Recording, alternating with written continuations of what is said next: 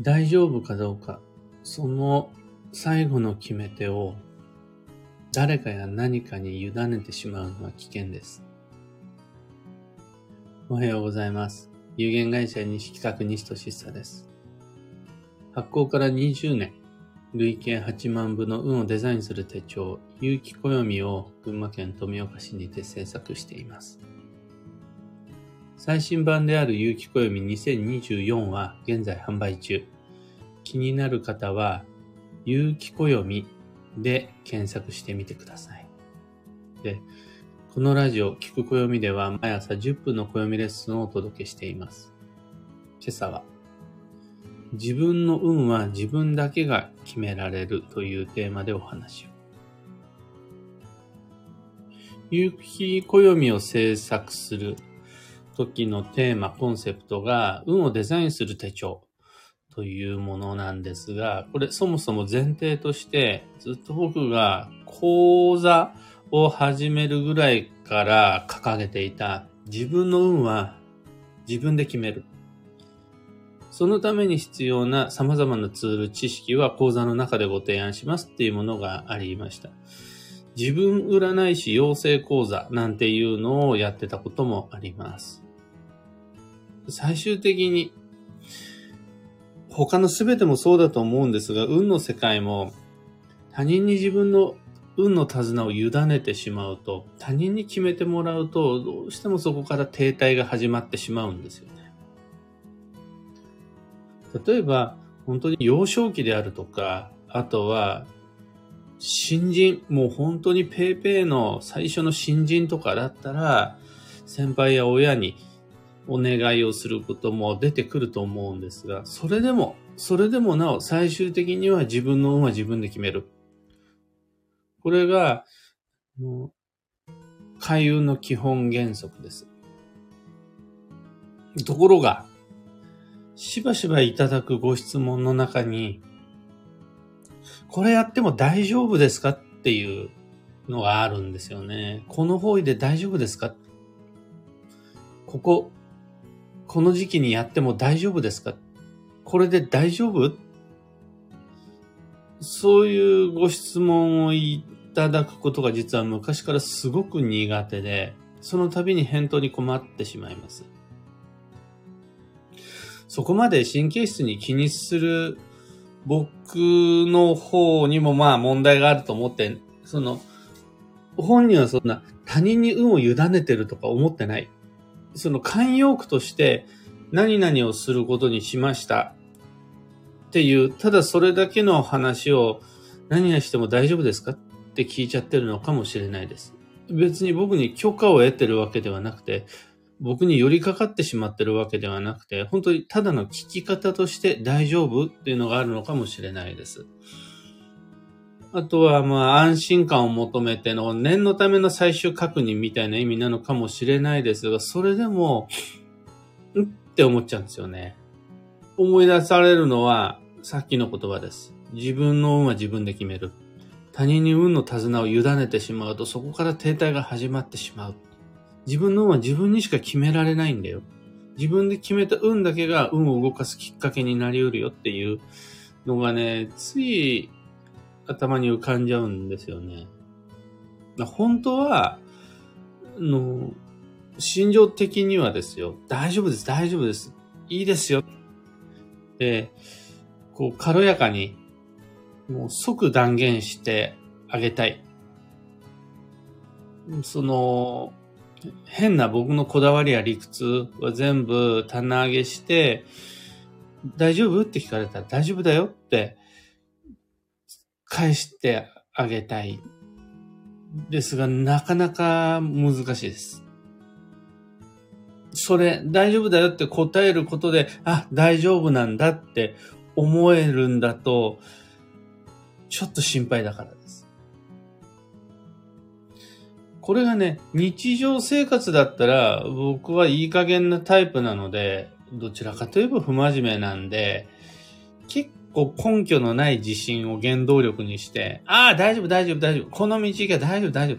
あ、それぐらいの分量で大丈夫、大丈夫。なんとかなる。で、言っちゃうタイプなんです。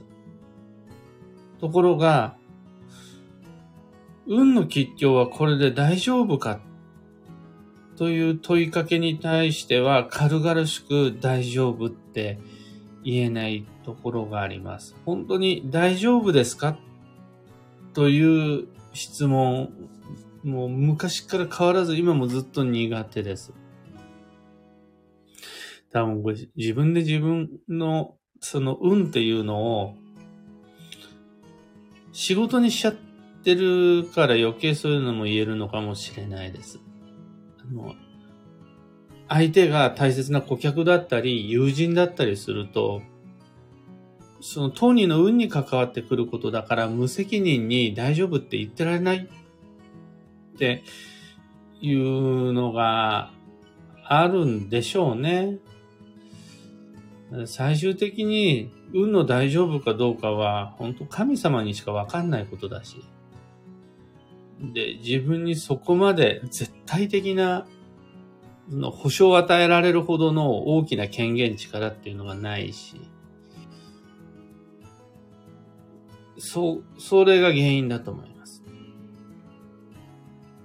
じゃあ、西企画に対して、西俊久に対してどのように質問し、どのように鑑定依頼すればいいのかっていうと、これだったらね、何にも迷わず即決で言えるんですよ。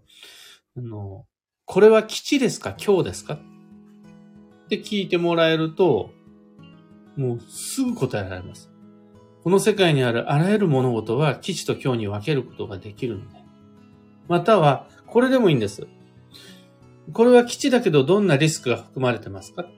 これは今日だけれどもどう対処すればいいですか？って聞かれると、これも即決できます。どんなところから弾が飛んできたとしても瞬時に打ち返すことができます。すべての基地は両手を上げて無条件でリスクゼロっていうわけではないし、あらゆる今日には対処の方法があります。だから、基地ですか？今日ですか？対処の方法あるどんなリスクが含まれてる？って聞いてもらえると本当楽です。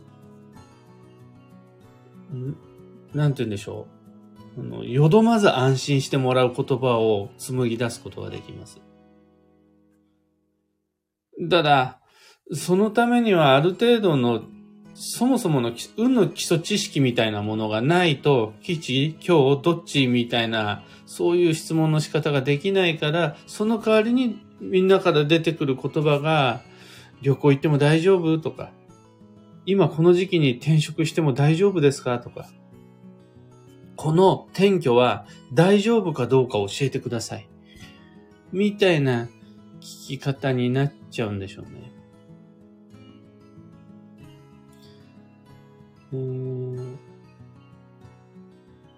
よくよく考えてみると、多分僕が過去の履歴の中で、その大丈夫という聞き方に関して知識の有無に関係なく含まれているちょっとした運の弱さみたいなものを感じ取ってるんだと思うんです。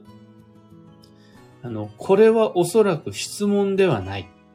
お墨付きが必要であるっていうやつ。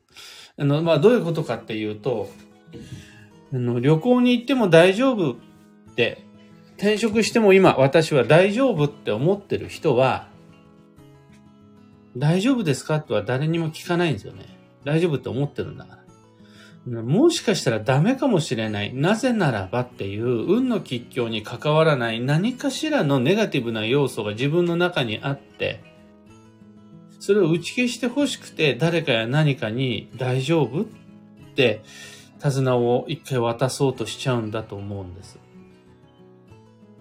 あの、要するに、質問したいんじゃなくて、大丈夫って言ってほしい。いう部分があると思うんです。あの、今日なんだけどな、でも言っても大丈夫かなとか、今日時期なんだけどな、でもやっても大丈夫かな。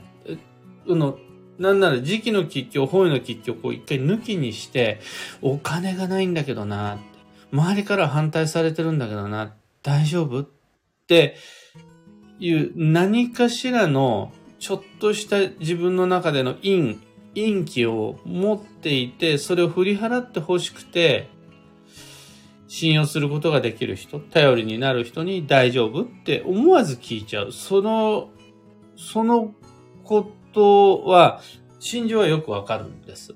僕もそういうふうに聞きたくなっちゃうことはよくあるんです。ただ、それでもなお、だからこそ、だからこその方がいいな。だからこそ、最初の言葉に戻るんです。自分の運は自分で決める。自分の運を他人に決めてもらうことはできない。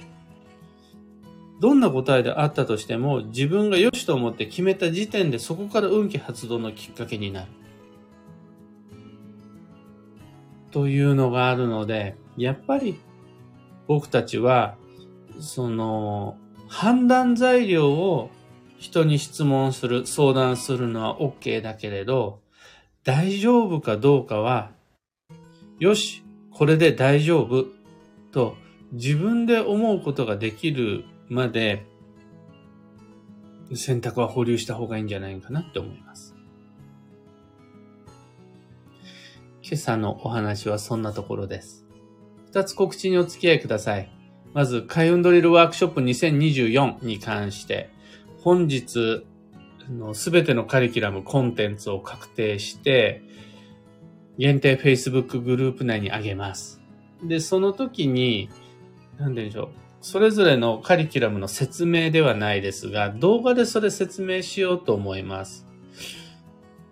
あの、決してライブ配信で受けてもらうことが前提ではなくて、基本的にこの Facebook、限定 Facebook グループの内でやる開運ドリルワークショップはアーカイブを見ながら一時停止や巻き戻しを使いつつワークをしていくっていうオンライン配信になりますので、一応はライブ配信でアーカイブを残していくものの、全部そのオンタイム、リアルタイムで見なくちゃならないみたいなプレッシャーはなく自分のペースで進んでいけるようにご参加ください。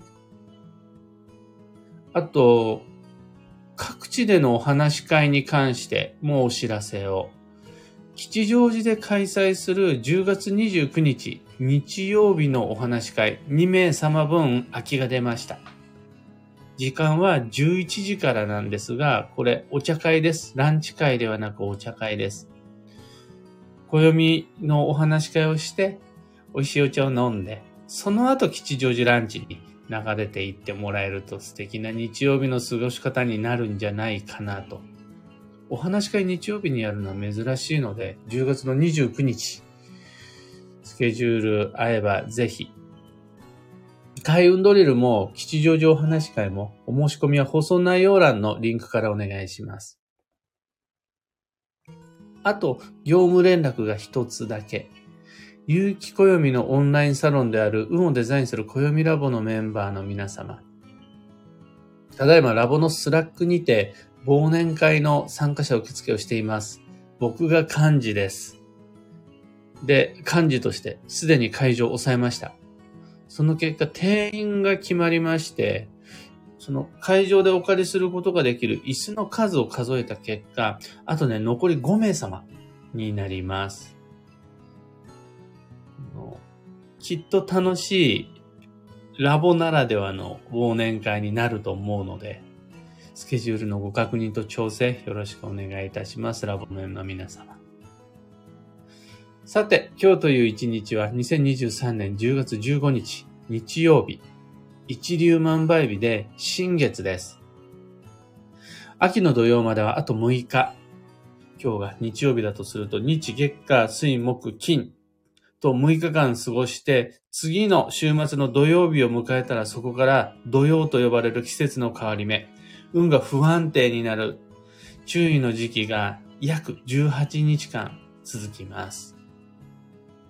それまでに土曜保険と土曜前スケジューリング、しっかり丁寧にこなしていきましょう。あと、フライング土曜もボンボン起こってると思います。そちらも意識しながら過ごせると安心です。今日の幸運のレシピは油そば。これはどちらかといえば、そばよりも油の方に重きが置いてあって、香味油が基地です。香りのするオイル。例えば、代表的なのはガーリックオイル。あとは、ネギ油とか、ごま油とか。僕が大好きなのはトリュフオイル。あとはよくラーメンなんかに中華で使うチー油とか、マー油とかの香り付きのオイルを使ったお料理はどれもおすすめです。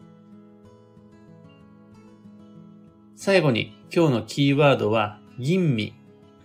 念入りに調べる。その心は不安点を根拠のないプラス思考で上書きしちゃって、なかったことにしようと自分で自分に言い聞かせるのは、めっちゃ危険だから避けましょう。なんとなく気になること、嫌だなって思うことは周囲とも共有して、一緒にちゃんと天気は安心です。もやもやを放置してしまうと、それが土曜中にぶわって膨らんでしまうので気をつけましょう。以上、また時の目安としてご参考まで。それでは今日もできることをできるだけ、西企画、西俊久でした。いってらっしゃい。ひでみんさん、おはようございます。石川さゆりさん、おはようございます。エヌシャンティさん、おはようございます。タカさん、おはようございます。クーさん、おはようございます。小川智美さん、おはようございます。今日はみんな、綺麗に雨マークですね。群馬県富岡市も、しとしとと、ザーザーではないんですが、しとしとと秋の雨が降っています。今日という日曜、休息の日曜日の雨っていうことになると、癒しの穏やかな雨なんかなと。そこまで気温も低くないので、もう穏やかにのんびりと左右飲みながら過ごせると素敵です。あきさん、ゆうさん、まみさん、まーちさん、きゅあなさん、ゆきたろうさん、おはようございます。まみさん、雨のところが多そうですね。南九州はとのこと。群馬県富岡市、北関東も雨です。なので、今日はウォーキングも控えて、インドアで、のんびり過ごそうかなと思っています。とはいえね、告知がいっぱいあるんですよね。えっ、ー、と、大田での鑑定イベントのお知らせとか、あとは、川越のピエニコタさんっていう古道具とビーガンのお店で開催する川越暦のお話会。もう、今日新月一粒万倍日だし、もう15日までに準備を整えて告知しましょうっていう話、作戦会議のもと、これからその告知の準備する予定です。まあでも、あんまりノルマ作らず、締め切り作らずに、マイペースに行こうと思います。というわけで今日も穏やかに優しく運をデザインして参りましょう。僕も行ってきます。